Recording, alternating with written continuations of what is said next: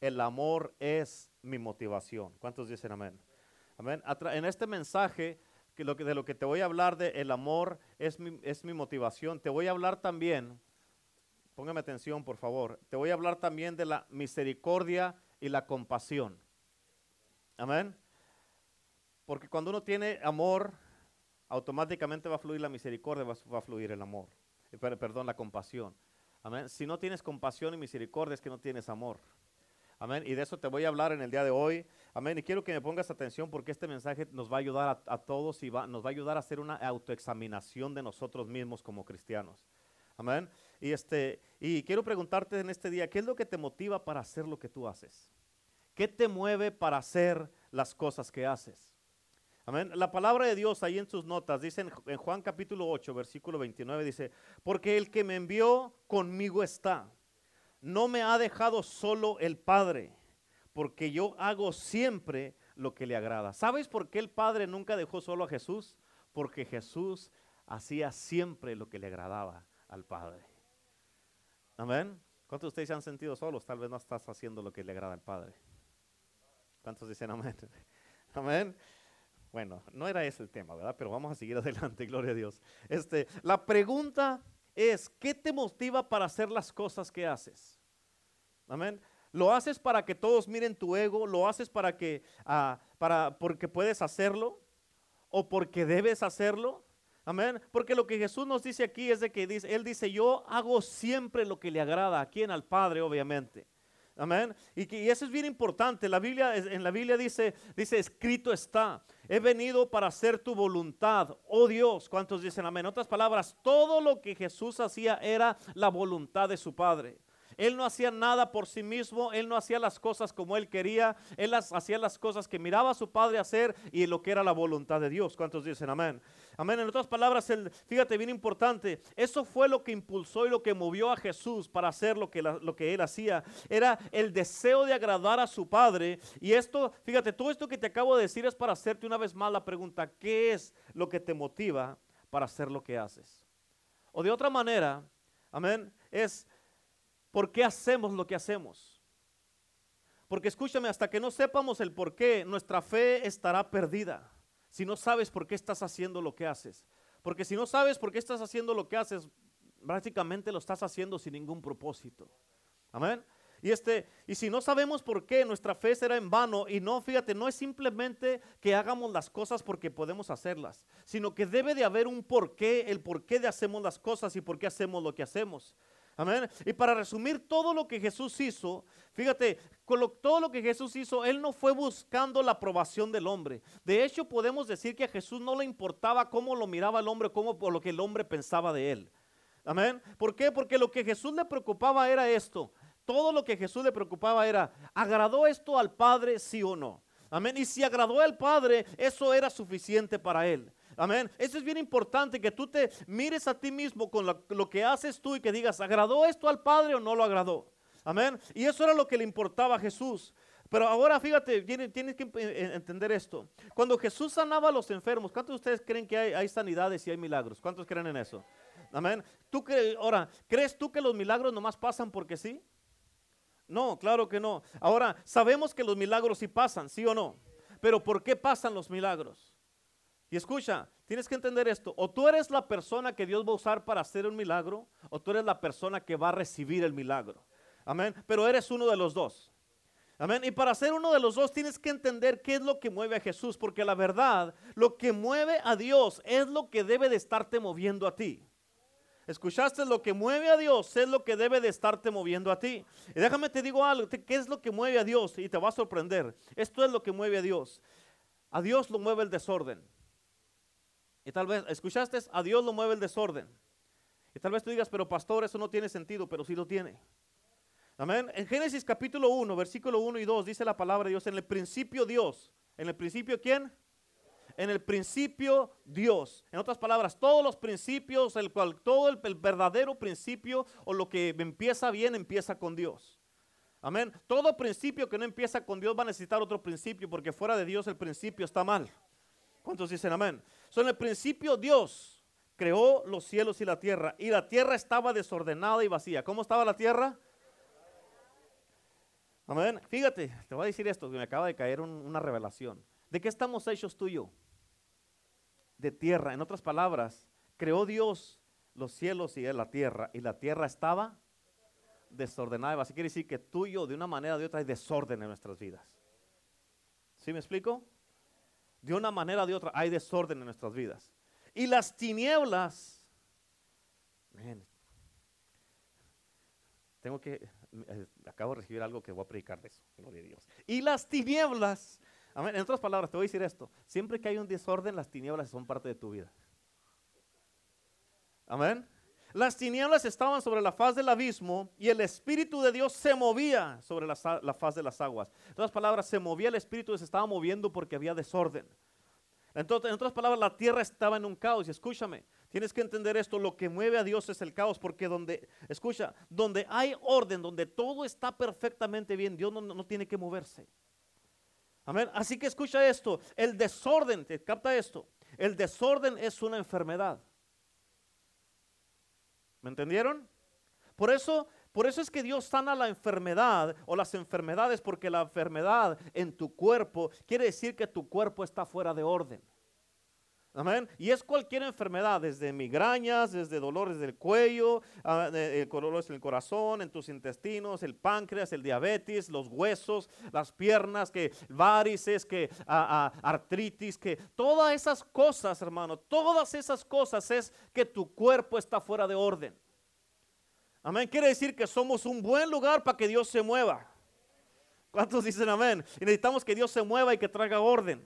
Amén. Y eso se traduce, toda enfermedad se traduce como un desorden. Y hay enfermedades en distintos niveles de la vida. ¿Sabías que otra cosa que es una enfermedad también es la pobreza? ¿Sabías eso?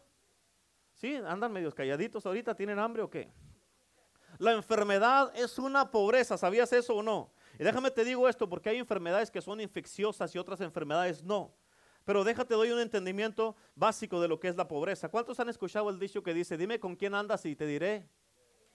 Amén. En otras palabras, ¿qué quiere decir eso? Te voy a contar la vida que vas a vivir por con quien te andas juntando. Mm. Por eso cuídese con quien se junta. ¿Escucharon? Dime con quién andas y te diré quién eres. Te voy a contar el, el estilo de vida que vas a vivir por con quién andas. ¿Cuántos dicen amén? Ah, bueno, ¿sí entendieron? Y escúchame, ¿qué es? Fíjate, la pobreza es una enfermedad y es una incomodidad social, ¿cierto o no es cierto? Amén, es un desorden económico y social que se traduce en una enfermedad. Por eso la pobreza es una enfermedad. Así como cuando tu cuerpo tiene alguna enfermedad, tu cuerpo está fuera de orden. Amén. así de la misma manera es la pobreza, es una, es una, e, es que algo en tu vida está fuera de orden. Y lo que, lo que movió a Jesús a sanar a los enfermos fue el desorden. Y escucha por eso, fíjate, tienes que entender por qué hacemos lo que hacemos. Y lo más importante, fíjate, es que para Jesús fue hacer la voluntad del Padre. Y tienes que entender eso, para que Dios te use a ti, tú tienes que entender el amor de Dios. Amén. Y escucha, si tú vas a ser alguien que recibe un milagro o una sanidad, vas a tener que entender estas dos palabras. Escucha, si quieres apuntar esto, apunta esto, ¿ok? Número uno, no te puse puntos ahí, pero te voy a dar. Número uno, el amor de Dios es sobrenatural. El amor de Dios es sobrenatural. ¿A poco no? ¿Cierto o no es cierto? ¿Es sobrenatural o no? ¿Sí? Ok. ¿Y por qué? Fíjate, porque te estoy mirando Amén. Puedo saber de que el amor de Dios es sobrenatural. Porque cuando miras a la gente, tú puedes mirar y conocer el amor de Dios. Amén. Por eso, como estaba la hermana Noemí danzando ahorita, puedes mirar el amor de Dios, de que como Dios nos sana, nos libera, nos restaura, nos vuelve a levantar. Amén. ¿Por qué? Porque puedes mirar en lo que Dios hace. En cada uno de los que estamos aquí, puedes mirar el amor de Dios. Amén. Y eso es bien importantísimo. Y escúchame porque vas a entender esto, bien importante. El amor, eh, eh, el amor de Dios, aparte que es sobrenatural, tienes que entender. Número dos, el amor de Dios va más allá de que el amor humano. Amén. Número dos, el amor de Dios va más allá que el amor humano. ¿Por qué? Porque siempre hay un límite en el amor humano. Siempre hay un límite. ¿Cuántos dicen amén? Y déjame te explico esto. Así es como tú te das cuenta cuando tú estás tratando de amar a alguien en la carne, uh, y versus tratar de amar a alguien en el amor de Dios. Cuando tú amas a alguien en el amor de Dios, aún así, escucha, cuando amas a alguien en el amor de Dios, ¿escuchaste en cuál amor? En el amor de Dios. Cuando amas a alguien en el amor de Dios, aún así sigues creyendo en ellos aunque sean un desastre. Amén. Aún así sigues creyendo en ellos aunque no se lo merezcan. Amén. Aún así sigues creyendo en ellos, aunque se miren como se miren, hagan lo que hagan o, o, digan lo que digan. Sigues creyendo en ellos. ¿Cuántos dicen amén? Dios cree en nosotros a pesar de que muchas veces somos un desastre. Amén. Ahora, el amor humano te da lo que te mereces solamente porque es todo lo que puede dar. Pero el amor de Dios va más allá de lo que podemos ver o de lo que podemos nosotros pensar en de una persona. ¿Escuchaste eso? El amor de Dios va más allá de lo que nosotros podemos ver o de lo que pensamos de una persona.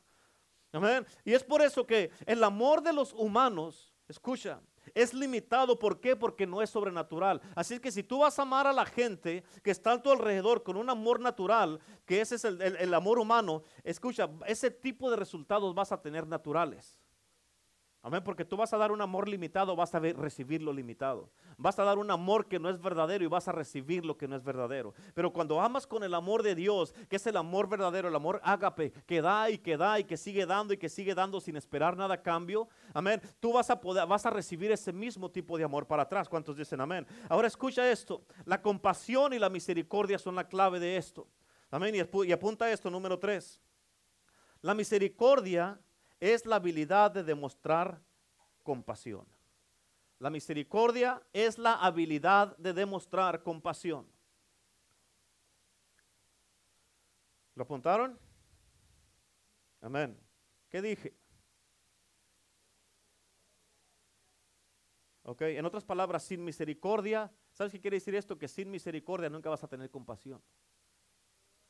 Sin misericordia nunca vas a tener compasión. Y así es como sabemos que el amor humano es extremadamente limitado, porque no importa qué tanto tú trates de amar a la gente en la carne o con el amor humano, siempre va a haber ciertas cosas que no vas a tener el poder para cambiar. Ahora, cuando el, el, amor de Dios entra en escena, las cosas cambian automáticamente. Con el amor de Dios, las cosas sí cambian. ¿Cuántos dicen amén? Mírate a ti, mírame a mí. Amén. Por el amor de Dios hemos podido cambiar y hemos, sido transformados. ¿Cuántos dicen amén? Es, por eso que se necesita el amor de Dios. Y así como eh, eh, esto es más allá que nuestra razón y entendimiento, el amor de Dios también va mucho más allá que nuestra razón y entendimiento. No lo podemos comprender. ¿Cómo es de que Dios puede amar a alguien que sigue fallando y fallando y fallando y fallando y fallando y que, no es fiel y que, eh, y que hace cosas y que hace cosas y que nomás no se pone bien? ¿Por qué? Porque Dios no se da por vencido. El verdadero amor no se da por vencido. Amén. Nosotros como humanos nos damos por vencidos, pero Dios nunca se da por vencido. ¿Cuántos dicen amén? Amén. Pero mira esto. Hablando de la misericordia y la compasión, ¿te acuerdas en la Biblia, en las ciertas escrituras, cuando la gente se acercaba a Jesús? ¿Qué es lo que le decían a Jesús? Le decían estas palabras, Señor, ten qué? Ten misericordia de mí. Amén. Escucha, la misericordia es una palabra poderosa. ¿Por qué? Porque tú no puedes, escucha, tú no puedes pedir o esperar misericordia de alguien que está en bancarrota en la compasión. Tú no puedes pedir o esperar misericordia de alguien que está en bancarrota en la compasión. Por eso a Jesús le decían así, porque él tenía, eh, él tenía misericordia y él se podía compadecer de la gente. ¿Cuántos dicen amén? Y si no tienes compasión, así no funciona. Y esto sería como, ¿sabes cómo? ¿Sabes? Te voy a dar un ejemplo para que lo entiendas. Si no tienes compasión, así no funciona. Porque sería como que tú estás mirando, mirando a alguien que está batallando. Amén. O alguien que está frente a tus ojos y que, que no está bien y tú pretendes que están eh, Lo miras que está enfrente de ti, pero tú pretendes como que no hay nadie. Amén. Es como mirar a una persona desnuda y pretender que está vestida. Es como mirar a una persona que no ha comido y pretender que acaba de comer. O sea, la pregunta es, ¿será que somos tan centrados en nosotros mismos que no podemos mirar o tener la habilidad de hacer un cambio para ayudar a la gente? Amén. La pregunta es, ¿estamos en bancarrota nosotros entonces en la compasión que no podemos hacer algo? Por eso debes examinarte a ti mismo. Ahora, ¿qué es la compasión? Escúchame antes de decirte, tú tienes que estar en una posición para poder mostrar compasión. Tienes que estar en una posición para poder mostrar la compasión. Y por eso es que no todo el mundo te muestra compasión a ti. ¿Por qué? Porque ellos no tienen una posición para mostrarte compasión porque no la tienen. ¿Cómo te van a dar algo que no tienen? ¿Cuántos dicen amén? Por eso si tú estás en una posición donde puedes mostrar misericordia, pero te niegas a mostrar esa misericordia, no hombre, caso cerrado contigo. Amén. ¿Qué es la compasión? Número cuatro. Escucha, la compasión es la habilidad de reconocer el sufrimiento de otros y hacer algo al respecto. La compasión es la habilidad de reconocer el sufrimiento de otros y hacer algo al respecto. Amén. ¿Me entendieron? ¿Sí? La compasión no es cuando tú miras algo. La compasión es cuando decides hacer algo. Amén. Por eso cuando los enfermos venían a Jesús, Él tuvo misericordia de ellos. Porque la Biblia dice que Él fue movido con compasión. Amén. Pero si tú tienes, escucha, si tú tienes poder y no eres movido a hacer algo, amén, quiere decir que algo está mal contigo. ¿Escuchaste eso? Te lo voy a repetir. Te lo voy a repetir. La Biblia dice que Jesús fue movido por compasión, con compasión. Por eso, si tú tienes poder y no eres movido para hacer algo, quiere decir que hay algo mal que está en ti.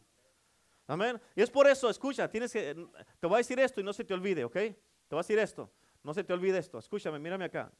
Es por eso que sin el amor de Dios, ¿lo escuchaste? Sin el amor de Dios, el poder no tiene significado de nada.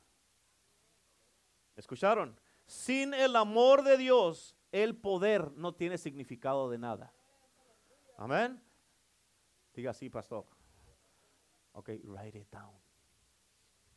Apúntelo. Sin el amor de Dios, el poder no tiene significado de nada. Without the love of God, the power means nothing. Amén. Cada vez que Jesús iba a hacer algo sobrenatural, Él tomaba de la compasión. Por eso la pregunta, ¿qué es lo que te ha estado moviendo a ti? Obviamente para muchos, escúchame, y discúlpame que te lo diga, obviamente para muchos no ha habido nada que te está moviendo porque no has hecho nada. Porque no quieres hacer nada. ¿Cuántos dicen amén? Había un hombre paralítico afuera del templo de Hermosa en el libro de Hechos capítulo 3. Y la Biblia dice que desde niño, escucha, la Biblia dice que desde niño él estuvo allí en esa puerta. Y toda la gente respetable, toda la gente adinerada, todos los religiosos lo pasaban de largo por más de 30 años. Amén. La pregunta es, ¿cómo es que tú te puedes pasar de, largo con algo o con, o con alguien cuando eso es inaceptable para Dios? Hay que revisar la compasión y la misericordia que no la tenemos. Amén. ¿Será que estamos tan adormecidos y que hemos perdido la sensibilidad y aceptamos la maldad que estamos mirando enfrente de nuestros ojos? Escucha, los sugieres lo pasaron de largo, los ancianos lo pasaron de largo y tal vez ni siquiera 10 centavos le dieron al paralítico. Lo que, escucha, esto está tremendo. Lo que asusta de esto es de que este paralítico estaba fuera de la iglesia.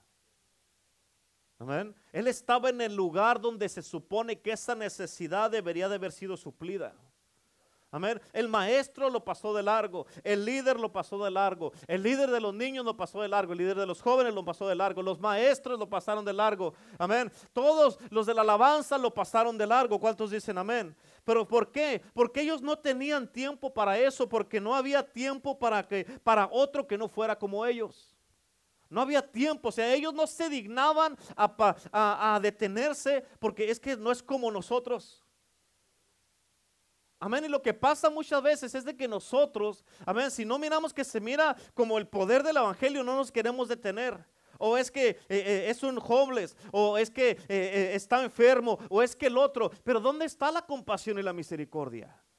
Amén, miramos todos los días a nuestro alrededor, todos los días hay familia que vive contigo, que está contigo, que están perdidos y nada de eso nos mueve. Amén. ¿Dónde está la misericordia? ¿Dónde está la compasión? Que no, no quieres hacer algo al respecto. Amén. La compasión es cuando miras algo y decides hacer algo al respecto para hacer un cambio. Amén. En otras palabras, ¿dónde está la misericordia? ¿Dónde está la compasión?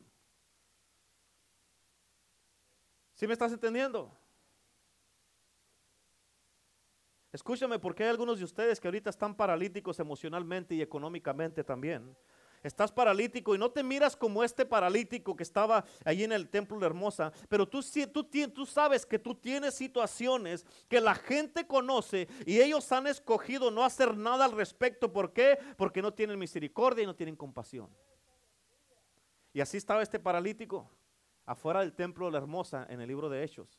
Y la gente lo pasaba de largo. Hay gente que conocen lo que tú estás pasando y nomás te pasan de largo. Amén. Tú, tú expresas algo y la gente nomás tiene. Mm, y, eso no es hacer algo al respecto. ¿Sí me explico? Escúchame, porque la iglesia en los días que vienen, tienes que captar esto, por favor. La iglesia en los días que vienen, esto se va a poner muy difícil y muy serio. Porque cuando el amor de Dios no está presente, a ti no te importa si yo vivo o muero. Amén.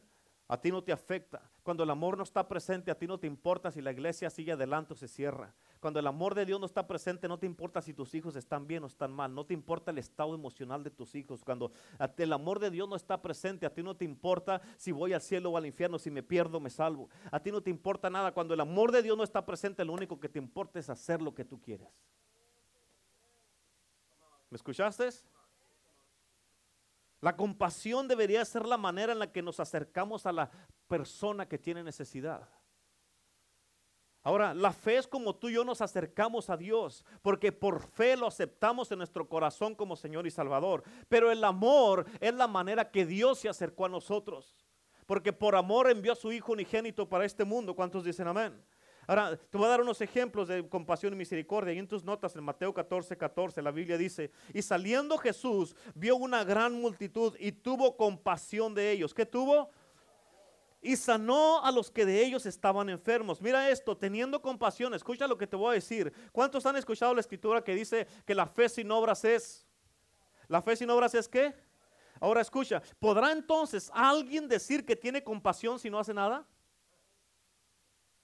No. Amén, porque la compasión significa que tú reconoces algo para hacer algo al respecto. ¿Escuchaste? ¿Escuchaste eso? ¿Sí o no? Escúchame, tal vez, tal vez, dice, no, yo quería otro tipo de, sermón este día. Escucha, tal vez no es lo que querías escuchar, pero es lo que necesitas. Porque si no tienes compasión y misericordia, mucho menos vas a tener el amor de Dios. Y si no tienes el amor de Dios, entonces que se pierdan tus hijos, pues ni modo, es lo que quisieron que se pierda tu matrimonio, pues ni modo. ¿Amén? De eso no se trata, se trata de que tienes que recuperar tu misericordia y la compasión. Se tiene que recuperar porque lo hemos perdido. La iglesia de Cristo, ha perdido eso. Amén. ¿Cuántos dicen amén? Por eso, la fe sin obras es muerta. Ahora, ¿podrá alguien decir entonces que tiene compasión si no hace nada? ¿Sí o no? No, Amén. Porque la compasión significa que tú reconoces algo para hacer algo al respecto de lo que vistes o lo que reconociste. Así es que si tú no escuchas, tienes que entender esto. Si tú no estás haciendo algo al respecto, lo que tú hablas no sirve de nada. Amén. Si tú no estás haciendo algo al respecto, lo que tú dices son falsas noticias. Significa que no tienes fe, significa que es algo, es algo fingido y significa que es algo tan falso, tan falso como un billete de tres dólares. ¿Cuántos han visto un billete de 3 dólares? No hay. Entonces, si no haces nada, lo que tú dices o lo que vives no sirve.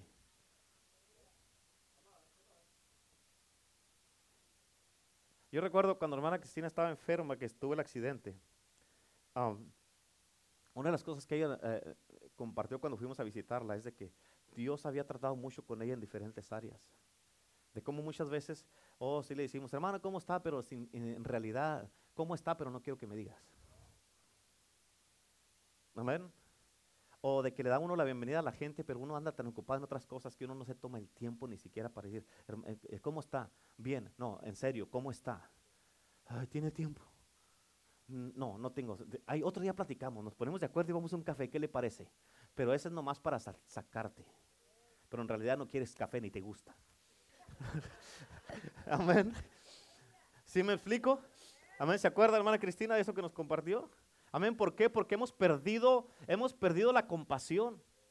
Y por eso no queremos hacer algo al respecto. Amén. Hemos perdido la misericordia cuando Dios por nosotros tuvo misericordia. ¿Qué es la misericordia? Que no hemos recibido lo que merecemos. Y la compasión es de que nosotros reconocemos algo para hacer algo al respecto para que la gente nos reciba lo que merece. Que esa es la gracia de Dios. ¿Cuántos dicen amén? ¿Por qué crees tú que la gente hablan tanto de las iglesias allá afuera en el mundo? Y una de las primeras quejas que tiene la gente allá afuera es de que la iglesia no tiene amor. Amén. Es por eso que la compasión es algo poderoso. Por eso Jesucristo dice la palabra de Dios en Juan 13:15, porque ejemplo os he dado para que como yo he hecho, vosotros también hagáis. Jesús siempre nos dejó el ejemplo de lo que Él hizo para que sigamos su ejemplo. Por eso estamos leyendo escrituras que dicen que Él se compadeció, tuvo misericordia. En Lucas 13, capítulo 7, versículo 13, ahí en tus notas dice, y cuando el Señor la vio, se compadeció de ella. ¿Escuchaste? Se compadeció de esta mujer y le dijo, no llores. Aquí está hablando cuando Jesús paró un funeral que era de la viuda de, de, de Naín. Amén. Y la Biblia dice que cuando Jesús la miró, se compadeció de ella y le dijo, no llores. Escucha, bien, lo que mueve a Jesús es hacer la voluntad del Padre. Lo que mueve a Jesús es querer agradar al Padre. Y otra cosa que mueve a Jesús es la compasión y la misericordia. Por eso siempre hacía algo al respecto. Él miraba una necesidad y iba y suplía la necesidad. ¿Por qué? Porque Dios ya le había dado lo que le necesitaba a su propio hijo para hacer lo que tenía que hacer. Y tal vez tú digas, pues es que Él era Jesús, yo no soy, pero Jesús está en ti. Quiere decir que ya tenemos en nosotros lo que necesitamos para hacer lo mismo. Por eso el poder, el Evangelio no ha perdido su poder. El Evangelio todavía es poderoso. El Evangelio todavía, amén, cambia, transforma, liberta, sana enfermos, resucita a los muertos. El Evangelio poderoso, pero lo que el problema es que como iglesia ya no hemos, hemos perdido la compasión y la misericordia, estamos tan centrados en nosotros mismos que no queremos hacer algo al respecto. Amén. ¿Sí me estás entendiendo?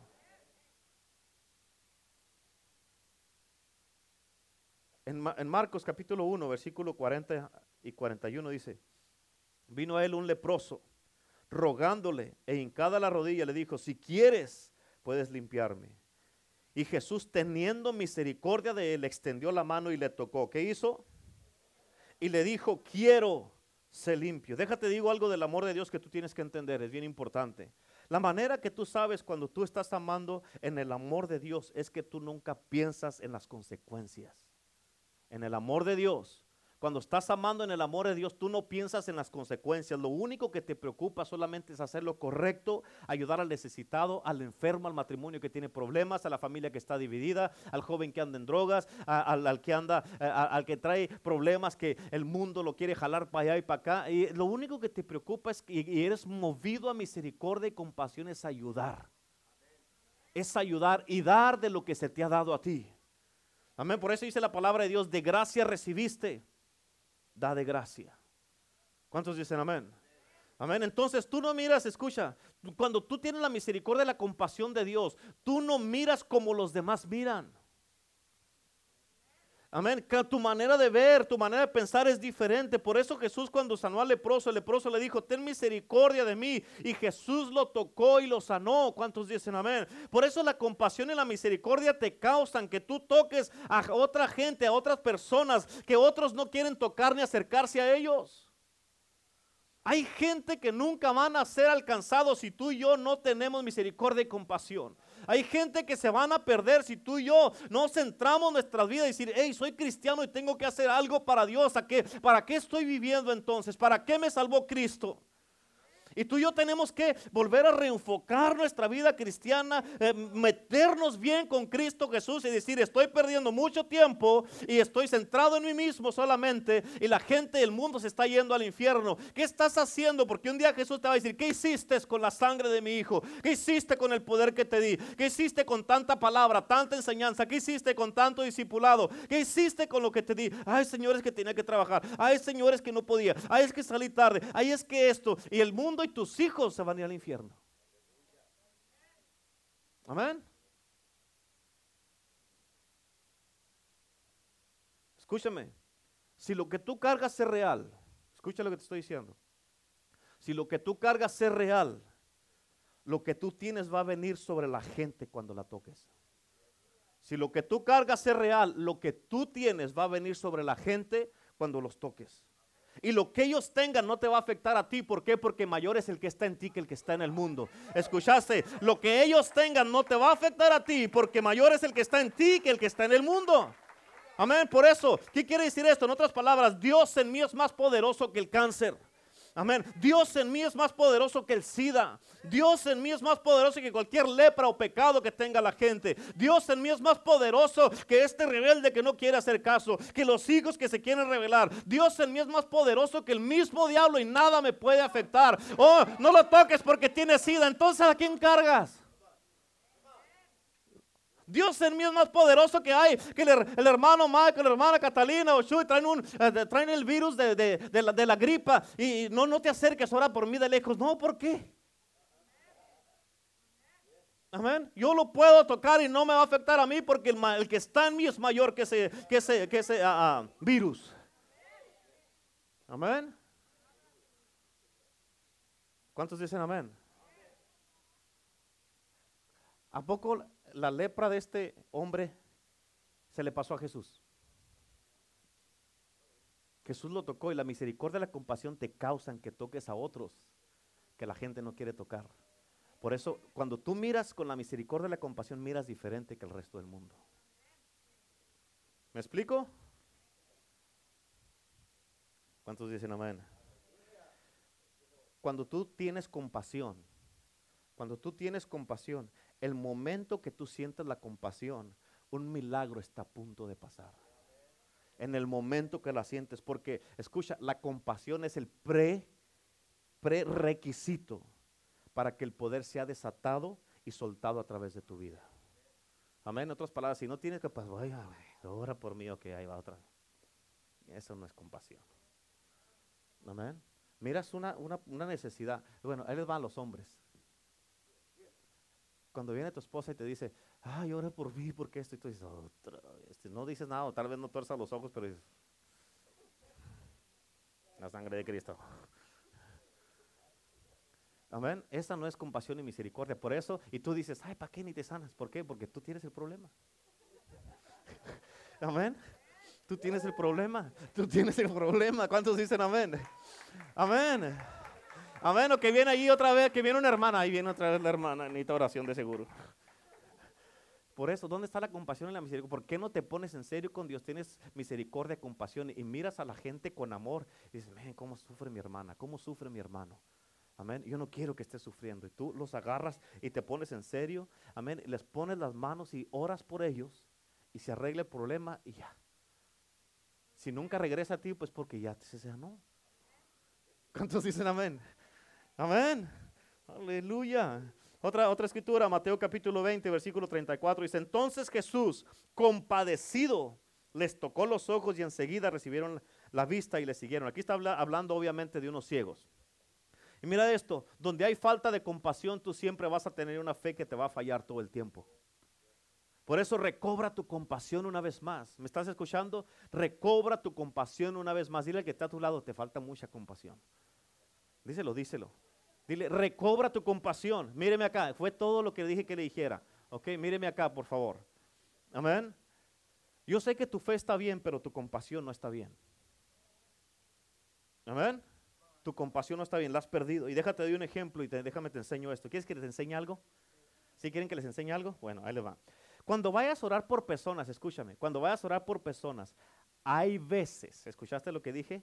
Hay que hay veces que tienes que tener cuidado a quién tocas y a quién no tocas. Amén. Y hay veces que no debes de tocar a la gente. Eso es bíblico que no debes de tocar a la gente.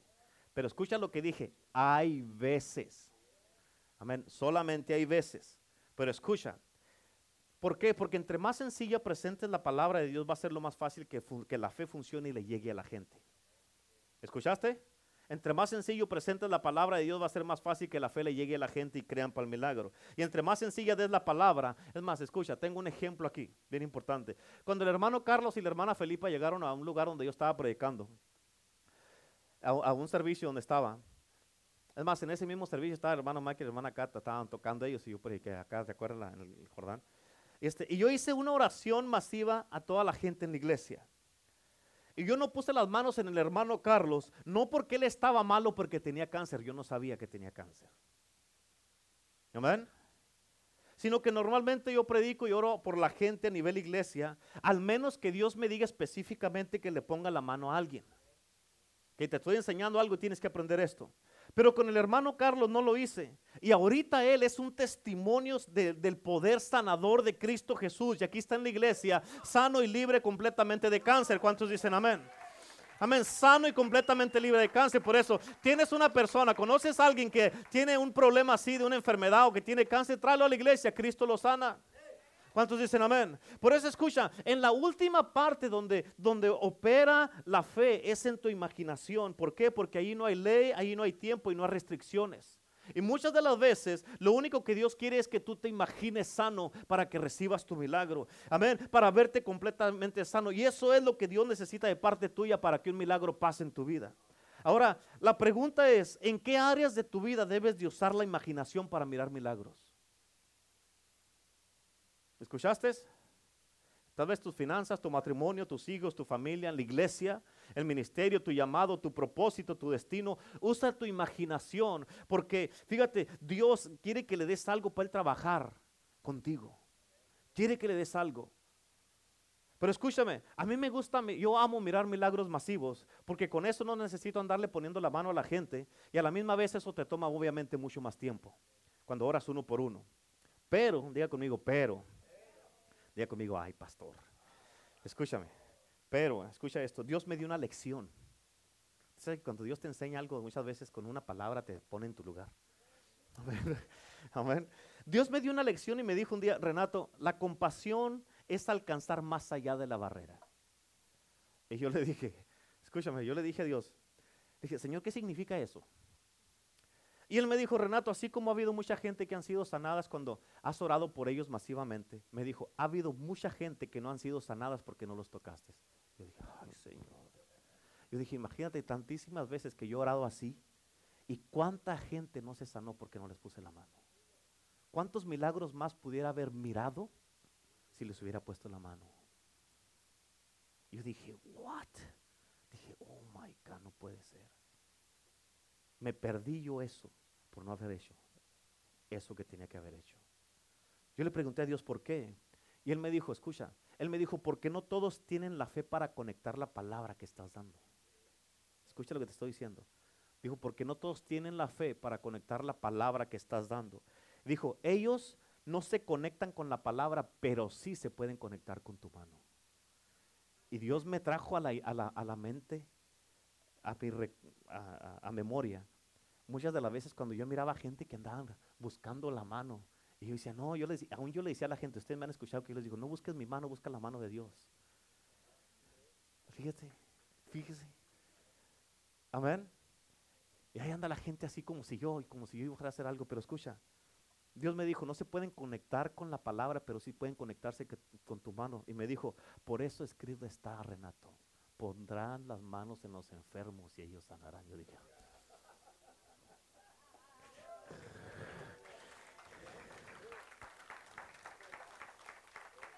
Amén. Amén. En otras palabras, se necesita el toque personal. Es por eso que cuando haces las cosas o cuando ministres, obviamente ministra, hay los milagros masivos primero, pero después conéctate con la gente que necesita tu toque personal. Amén. Por eso nunca se te pase tener misericordia de toda la gente. Es por eso que escucha, escúchame, el oír es es por fe, pero mira esto, hasta que tú veas que es fe, cuando tú ya lo ves, ya no es fe. Cuando ya lo ves, ya no es fe. ¿Cuántos dicen amén? Porque es algo que ya pasó, es algo que ya puedes ver. Amén. Ahora, hay personas que no saben cómo recibir la palabra que estás dando. Póngame atención, por favor. Amén. Entonces, como no saben, fíjate, como no saben ellos conectar la palabra, tienes que tener compasión de ellos y dar un paso extra y ir a ponerles la mano. Amén. Pedro estuvo en la puerta del templo de la hermosa donde estaba este hombre paralítico. Y la Biblia dice que él estaba, escucha, él estaba en espera de recibir algo de ellos. Por eso, escúchame, no importa cómo estés, cómo vengas, lo que pases, los problemas, las situaciones difíciles que estés pasando en tu vida, nunca pierdas la expectativa. ¿Escuchaste? Nunca pierdas la expectativa. Amén. Y la Biblia dice que este hombre estaba esperando recibir algo de ellos. Y la Biblia dice que Pedro, fíjate en Hechos capítulo 3, versículo 4 al 6, dice, Pedro con Juan, mirándole, fijando en él los ojos, le dijo, míranos. Entonces él estuvo atento, esperando recibir algo de ellos. Mírame acá, escúchame. Él estaba atento, esperando recibir lo que todo el tiempo había estado esperando recibir de la gente, una limosna. Y por eso muchas veces lo que tú piensas que necesitas no es lo que Dios te quiere dar. Amén, porque este hombre quería una limosna, pero no necesitaba una limosna, necesitaba un milagro. Algo que lo fuera a levantar de este lugar en el que estaba. Y muchas de las veces como iglesia, como hemos perdido la compasión y la misericordia, ¿sabes qué es lo que queremos hacer? Darle limosnas a la gente. Amén. Eso es lo que pasa, le queremos dar limosnas a la gente. Oh, no, todo va a estar bien, vamos a orar por usted, ok, siga viniendo. ¿Qué es eso? Limosnas. Y todos todos somos culpables de eso. Hemos perdido la compasión y la misericordia. Amén. Ay, mire que traigo este problema. Ah, lo siento mucho, hermano. Ahí vamos a estar orando por usted. ¿Ok? Llámeme si necesita algo. ¿Para qué? Ni vas a contestar. Amén. Y te llaman porque necesitan algo. Y hay veces que vas a tener que hacer un esfuerzo y por más cansado que estés, amén, juntarte con un hermano, con una pareja, con una mujer, con algo así, ¿para qué? Amén, ¿para qué? Para poder ayudar y tener esa compasión y misericordia. Ay, es que ya le he dicho un montón de veces, hermana Catalina no hace caso. Pastor, ¿puedo hablar con usted otra vez? Dígase, sí, hermana, vamos, ¿qué necesita? Dígame, ¿cómo la puedo ayudar? Amén. Llámeme cuando necesiten algo, aquí estamos para ayudarles. Ay, otra vez, hermano. No hacen caso, no entienden. ¿Cuántos conocen a gente que no hace caso?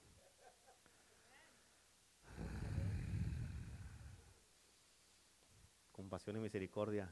Dígale que está a su lado, compasión y misericordia. Amén. Por eso, escúchame, escúchame, bien importante. Ahí va, ahí va, sígame, míreme acá. Versículo 5, otra vez. Entonces él les estuvo atento esperando recibir algo de ellos. Mas Pedro dijo, no tengo plata ni oro. Escucha, lo que él estaba buscando, esperando de ellos, no lo traían. Amén. Y muchas de las veces lo que pasa es que lo que la gente que está esperando recibir de nosotros no lo tenemos. Por eso no se los puedes dar compasión y misericordia. ¿Cómo vas a dar algo que no tienes? Amén. Tú eres responsable Tú y yo somos responsables, cada uno somos responsables de estar al día con Jesús para tener en nosotros el poder listo a todas horas, que esté funcionando todo el tiempo. Amén. Para que el día que se ofrezca en ese momento, estás listo para hacer un milagro. Pero la gente viene a buscar algo de ti, no se lo puedes dar. ¿Por qué? Porque no lo tienes. ¿Verdad? Mas Pedro dijo, no tengo plata ni oro, pero lo que tengo, te lo doy. En el nombre de Jesucristo de Nazaret, levántate y anda. Escucha, algo interesante pasó aquí porque este hombre seguía sentado ahí. Sabemos eso porque se quedó sentado porque la Biblia dice que Pedro lo tomó de la mano. Amén. En otras palabras, ¿qué hizo Pedro? Lo que te dije ahorita, Pedro hizo una conexión de su palabra que dio con, y su mano a la mano del hombre. Amén. Hizo una conexión y luego le dijo, levántate y anda. En otras palabras, ¿qué significa esto? Que la fe siempre da la mano. Amén. Por eso escúchame, cuando mires a alguien que está luchando, que está batallando, dales una mano. Dale la mano. ¿Cuántos dicen amén? Ahora tienes que entender esto porque tú eres un creyente, estás lleno del Espíritu Santo y tienes el amor de Dios. Se supone. Amén. Y escúchame, tu mano puede ir más allá que el bisturí de un doctor. Amén. Fíjate, donde para la mano del hombre de un doctor, hay una compasión dentro de ti. Amén. Que no entrega a una persona a la muerte. ¿Por qué? Porque el amor sana, el amor liberta y el amor no se da por vencido. Amén. Usted, hace la semana pasada, un tío mío que mi hermano, el mayor y yo crecimos y ellos nos cargaban para todos lados. Eh, eh, estaba enfermo y, este, y, tenía problemas en el hígado y en sus intestinos y todo eso. Y la semana pasada falleció. Y, y la verdad sí me pudo, pero apenas me estaba queriendo temblar el cachete para querer llorar. Así, pastor, puede orar por mí. Un pastor, pastor, me puede mandar para la renta. Pastor, no completo esto. Pastor, apenas quise ponerme triste, ya ni siquiera me dejaron disfrutar un ratito de luto. Amén, apenas estaba queriendo. Y ya me llegó un texto, pastor, necesito su ayuda, pastor. Ok, Le hice así como le hago con el, el leibo a veces que dice como descanso, le hago, ok, vamos. No tuve tiempo para ponerme triste. Amén. Y los doctores le dijeron a, mis tíos, hermanos de mi mamá, le dijeron, ¿saben qué? Este, si, si sale, si lo podemos desconectar y- y sigue funcionando y se, se lo llevan a la casa, van a necesitar mucho cuidado y mucha atención. Y mis tíos, incircuncisos, dijeron, no, pues que lo desconecten, ¿no? ¿Por qué? Porque nadie quería batallar con él. ¿Dónde está el amor y la compasión? Y mi mamá dijo, no, tráiganmelo a mí, yo, yo me encargo, de, es mi hermano, yo lo cuido, yo lo cuido. Amén. Y los doctores lo pusieron un tratamiento y cuando ya después del tratamiento a ver si iba a funcionar su hígado y su- sus- intestinos, lo que pasó es de que su, hígado colapsó y no le funcionó y falleció. Amén. Pero escucha, al punto que quiero llegar es de que el amor no se da por vencido y no suelta. Eso es misericordia y compasión. Había un muchacho que tenía 14 años, hace muchos años, tenía 14 años. Y haz de cuenta, eh, sus papás vivían en Palm Springs y él vivía en North Shore. Y su abuelita estaba enferma, muy enferma, grave, estaba de cáncer. Y Dios le había dicho a este muchacho que Dios lo iba a usar en milagros, señales y prodigios. Iba a echar fuera demonios, a sanar enfermos, a liberar cautivos y levantar muertos. Y un día este muchacho le dijo a, a su mejor amigo, hey, puedes venir conmigo aquí a la casa para que oremos por mi abuelita. Y se juntaron y estaban en su casa, estaban orando, orando, orando fervientemente ahí. Cuando llegó el papá del muchacho este, le dijo, hijo, ya no tienes que orar más por tu, más por tu abuelita porque ah, ya ah, falleció hace dos días. O sea, en aquel tiempo este muchacho no tenía manera de ir hasta allá y el papá pa, cuando fue, pues ya habían pasado dos días que había fallecido la abuelita. Y su amigo que estaba orando con él le dijo, ya la sanó Dios, ya está en el cielo. Y este muchacho dijo, eso es lo que mi papá me estaba diciendo. Eso es lo que mi amigo me estaba diciendo. Y dijo, pero a mí Dios me había dicho que yo iba a resucitar muertos. Amén. Y yo me basé en la palabra que Dios me dijo, no en lo que estaba pasando a mi alrededor. Amén. No en lo que me estaba diciendo mi papá, que si era cierto, dijo este muchacho. No me enfoqué en lo que me estaba diciendo mi amigo, porque allí me di cuenta que hasta ahí había, él hasta ahí había llegado su fe y que su fe no había llegado más allá. A mí Dios me dijo, me había dicho otra cosa y me agarré de eso, de lo que Dios me había dicho. Él se indignó y se puso a orar fervientemente ahí en la sala de su casa. Y escucha, cuando estaban a punto de embalsamar a su abuelita, ahí donde la tenían acostada, hizo la abuelita, hizo esto. Y se enderezó, resucitó completamente sana de cáncer. Amén. Completamente sana de cáncer. Amén. Es ese. Cuando Dios te da una palabra, de ahí te agarras y no te sueltas. Pero es que no, mira cómo está aquí, pero mira cómo está allá, pero no importa cómo esté. ¿Qué es lo que dijo Dios? ¿Cuántos dicen amén? Este joven dijo, a mí Dios me dijo esto y de eso me agarro. Yo voy a confiar en lo que Dios me dijo. Me voy a agarrar de lo que eso y no me voy a soltar. No voy a hacerle caso a lo que me está diciendo mi papá. No voy a hacer, no me voy a limitar hasta donde llegó la fe de mi amigo. Yo voy a, caminar conforme a la palabra que Dios me dio y de, y de ahí me agarro y con eso voy a caminar y voy a vivir.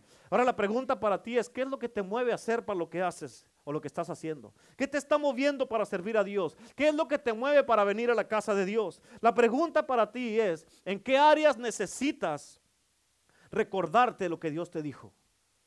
Amén. Agárrate de eso para tu matrimonio. Agárrate de eso para tus hijos, para tu vida, para tu llamado, para tu destino, para tu negocio, para aquí, para la iglesia. Amén. Para la gente en tu casa que no ha venido a servir a Cristo. Agárrate de eso. Amén. Dios nos dijo que nos iba a dar un avivamiento poderoso aquí en iglesia, el poder del evangelio. Y de eso nos hemos agarrado y no nos hemos soltado. No importa cómo se miren las cosas. No importa lo que diga la gente. Vamos a seguir orando. Vamos a seguir intercediendo. Vamos a seguir ayunando. Digan lo que digan hermano, pase lo que pase y nos vamos a agarrar. De eso nos agarramos y no nos soltamos hasta que lo miremos que pase. Amén. Pero hay bien poquilla gente, no importa. Qué bueno que estamos todos desordenados porque somos una buena tierra para que Dios se mueva. Amén. No nos soltamos. ¿Cuántos dicen amén? Aleluya. Dios no es hijo de hombre para que mientan, ni hijo de hombre para que se arrepienta. Él lo dijo y Él lo hará. Escrito está, aleluya, salido de su boca. Y en eso confiamos. ¿Cuántos dicen amén? Vamos, póngase de pie donde estamos a orar todos juntos para que se manifieste, amén, de una manera sobrenatural Dios en nuestras vidas, aleluya, en nuestra iglesia en todos lados. Hoy día vamos a orar. Ahí donde estás en tu silla, vamos a orar por milagros en tu cuerpo. Vamos a orar por tu matrimonio. Vamos a orar por tu familia. Vamos, ¿cuántos necesitan, cuántos necesitan oración por sus finanzas? Vamos a orar por sus finanzas en este, un, para que tus finanzas se ordenen, para que tus finanzas estén bien. Vamos a orar por ese negocio. Vamos a orar por la iglesia. Amén. Y acuérdate, todas las cosas que están mal, todas las cosas que están mal es un desorden. Y hoy, hoy día, en este día, Dios quiere venir a traer orden al desorden. ¿Cuántos dicen amén? Así que ahí donde estás, ahí donde estás, pon la mano ahí en tu cuerpo, donde tienes ese problema, esa enfermedad, o, si es más, escucha, si tú necesitas un problema en tus finanzas, un problema, no, ¿verdad? No. Ay, santo Dios. ¿Cuántos necesitan problema? Levante la mano. No, ok. Si necesitas un milagro en tus finanzas, amén, agarra tu cartera o agarra tu bolsa o tu chequera si la traes ahí. Agárralo si necesitas un milagro. Pero acuérdate, no, te, no, no nomás te enfoques ya ahorita en tu cartera y si te olvidas. No le hace que me duele la panza, pero con que tengo un milagro financiero. No. Amén. Ya se les olvidó a todos. Que y no que les dolía la espalda, pues. Amén. Ay, es que yo quiero dinero, yo quiero dinero. Y la espalda no le hace, po, que ande chueco así, pero con dinero. ¿Cuántos dicen amén? Amén. Amén. Ponga, bueno, agarre su cartera, está bien. Y póngase la mano donde está la enfermedad. Amén. Dios se mueve donde hay desorden. La pobreza es un desorden. Es una enfermedad. Esas enfermedades en tu cuerpo es un desorden. Y Dios quiere sanar ese desorden en tu vida. Amén. Así es que si es un problema este, eh, de una enfermedad en tu cuerpo, ponte la mano ahí si traes tu chequera, agarra tu chequera y pon la mano en tu chequera para que el Señor se encargue. Le vamos a orar por esos milagros en este día. Padre, en el nombre de Cristo Jesús. Yo te pido en este momento, Señor, que tú te glorifiques. Yo vengo, Señor, delante de ti. Te pido, Señor, milagros sobrenaturales en este día. Señor, te pido por milagros, Padre Celestial, en este momento, Señor. Y creemos en tus promesas, creemos en tu palabra. Y sabemos, Señor, que tú eres un Dios milagroso. Yo te pido un milagro en el cuerpo de cada uno de mis hermanos y hermanas, de todos los que estamos aquí. Señor, yo les ordeno, Señor, esos cuerpos que regresan a su estado original en el nombre de Cristo Jesús, todos en el nombre de Cristo. En el nombre de Jesús, el que necesita un milagro en su matrimonio en este momento, yo te pido, Señor, unidad, cancelo en el nombre de Jesús toda división en el nombre de Cristo Jesús y declaro un milagro sobrenatural en cada matrimonio en esta iglesia en el nombre de Cristo Jesús, Señor. Y en este momento, Señor, todos, Señor, aceptamos tu misericordia y tu compasión. Señor, bautízanos con tu misericordia y tu compasión compasión, Señor, en el nombre de Jesús. En este momento de, yo declaro un milagro, Señor, en tu familia, en este momento, en tu familia, en la familia de cada uno de los que estamos aquí. Declaro y suelto un milagro sobrenatural en todos. Declaro un milagro en tus finanzas ahora. En el nombre de Cristo Jesús, en tus finanzas y tu dinero. Declaro un milagro ahora. Declaro en el nombre de Jesús que el que te debe te paga. En el nombre de Jesús. Declaro en este momento, en el nombre de Cristo Jesús. Ahora que las finanzas que te pertenecen ya vienen a ti, a tu vida, tu chequera, tu cuenta de bancos, en el nombre de Cristo Jesús. Declaro un milagro financiero, cancelo ese desorden en el nombre de Jesucristo en tus finanzas. Todo desorden de pobreza ahora mismo lo cancelo con el poder de la sangre de Jesús de Nazaret y declaro un milagro ahora. En este momento, un milagro en tu negocio. Declaro un milagro aquí en nuestra iglesia, Señor, donde todos somos unidos, bendecidos y perfeccionados en ti. Y declaro, Padre Celestial, que es una iglesia poderosa, una iglesia unida, una iglesia sobrenatural, una iglesia milagrosa Declaro en este momento, Señor, ese avivamiento sobrenatural del Espíritu de Dios, Señor. Declaro en este momento, Padre Celestial, que tú ayudas a cada uno de los niños y los jóvenes en sus escuelas, Padre Celestial. Los cubro con la sangre de Cristo. En este momento, Señor, yo suelto, Padre Celestial, un poder sobrenatural en cada uno de mis hermanos y hermanas, en sus trabajos, en sus negocios, Padre Celestial. Te pido que tú les das favor, Señor, en el nombre de Jesús con sus patrones, Padre Celestial, y en el nombre de Cristo Jesús, Señor, ahora mismo yo cubro a cada uno, Padre Celestial. Oro por los patrones de todos mis hermanos que están aquí y te pido que bendigas a sus patrones, Padre Celestial, para que ellos bendigan a tus hijos, Padre. En el nombre de Cristo Jesús declaro, Padre Celestial, una iglesia poderosa, una iglesia milagrosa, una iglesia sobrenatural, una iglesia en avivamiento, una iglesia llena con la sangre de Cristo, una iglesia llena con la gloria de Dios, Señor. Y te doy la gloria y la honra, Señor, y te bendecimos en este momento. Cancelo en este momento todo dolor de pecho, todo dolor de, cabeza, toda migraña en el nombre de Cristo Jesús, toda pesadez, todo estrés, todo diabetes, lo cancelo en el nombre de Cristo Jesús, todo dolor de piernas ahora mismo, lo cancelo y declaro un milagro en este momento, en el nombre de Jesús, todo dolor en la cadera, en el nombre de Cristo Jesús, ahora mismo, Señor, todo dolor en la espina dorsal, declaro que esa espina se endereza y esa espina en el nombre de Cristo Jesús es completamente curada y sana, Señor. Declaro en este momento, Padre Celestial, todo problema en el páncreas, en el hígado, los riñones, los pulmones, en el nombre de Jesús declaro que se ordenan. Ese desorden ahora mismo queda ordenado. En el nombre de Jesús de Nazaret, ahora mismo, Padre Celestial. Declaro en este momento, Padre Celestial, milagros sobrenaturales. Todos, Señor, los que tienen problema con su vista, declaro un milagro en sus ojos ahora. Con el poder de la sangre de Jesús, declaro que sus ojos se perfeccionan en el nombre de Cristo Jesús y soltamos este poder sobrenatural, este poder milagroso, Señor, aquí en tu iglesia y declaramos Señor, la gloria de Dios que se manifiesta en una manera sobrenatural en este día, en el nombre de Jesús, Padre Santo. Y te damos gracias por tu compasión y tu misericordia que tuviste con nosotros. Y nosotros nos agarramos de esta misma compasión, de esta misma misericordia. Y caminaremos, Señor, con esa misericordia y compasión hacia los demás. Y en el nombre de Jesús, cubro tu iglesia y a cada uno de los que estamos aquí en este día con la sangre de Cristo Jesús. Señor, te damos a ti la gloria y la honra en el nombre del Padre, del Hijo y del Espíritu Santo y todo el pueblo poderoso de Dios. Dice. Amén. Denle un aplauso a Cristo. Aleluya. Fuerte, fuerte el aplauso a Jesús. Gloria a Dios, gloria a Dios, gloria a Dios. Aleluya. Aleluya. ¿Cuántos están contentos?